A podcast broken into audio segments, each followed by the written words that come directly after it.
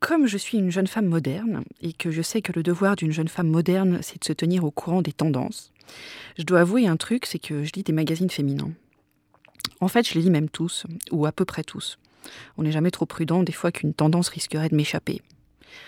C'est comme ça qu'il n'y a pas longtemps, en lisant Glamour, s'il vous plaît, j'ai appris que le grand must maintenant, c'est de parler de sa vie sexuelle devant la machine à café avec ses copines de bureau.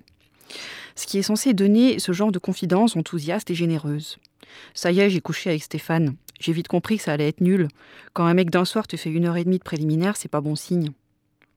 Ou alors, ce qui permet de ressusciter la vieille tradition du cœur antique, chère à Échille et à Sophocle, avec cette expression de réprobation unanime. Quoi? Il veut te sodomiser au bout d'une semaine? Et là, il faut bien le dire, malgré ma soif de modernité sans limite, euh, je freine des quatre fers devant la tendance, tel le cheval devant l'obstacle décidément trop haut pour lui. Je trouve ça absolument terrifiant, et il faut peut-être que j'essaye d'expliquer pourquoi. Il me semble que parfois, dans la vie, vous êtes tellement chamboulé par ce qui vous arrive ou par ce que vous ressentez que ça vous étouffe et que ça vous déborde. Et que du même coup, vous avez beaucoup de mal à en parler.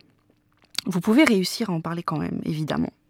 Ça peut même être délicieux et passionnant de partager une expérience intime, parce que tout le monde a envie de savoir comment c'est pour les autres et comment les autres se débrouillent avec la vie.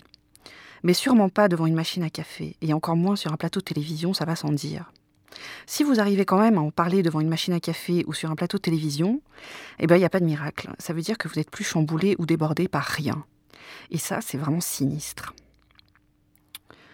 Comment est-ce qu'on a pu en arriver là?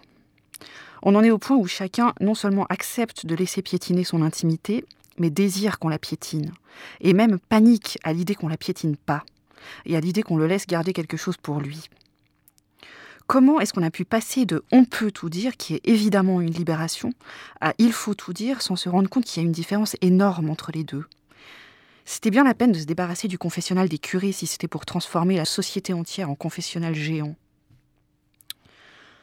Apparemment, on commence à prendre conscience du fait qu'on a perdu une espèce d'instinct de conservation psychique, et qu'on est vraiment mal barré si on ne le retrouve pas très vite.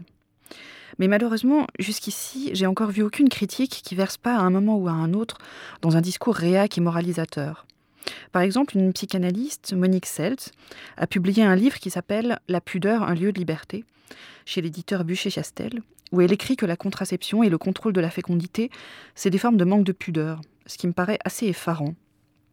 Et puis, dans Ouest France, il y a quelques jours, Jean-Pierre Le Goff écrivait qu'il était indisposé, entre guillemets, par les nombrils à l'air et les décolletés des adolescentes. Alors que bon, on s'en fout royalement de ce qui indispose ou non Jean-Pierre Le Goff.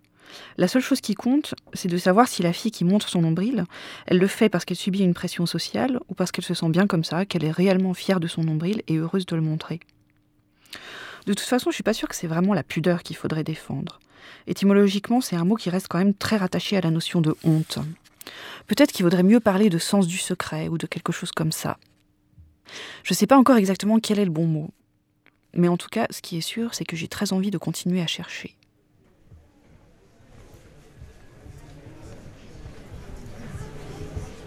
L'esprit d'escalier de Mona Cholet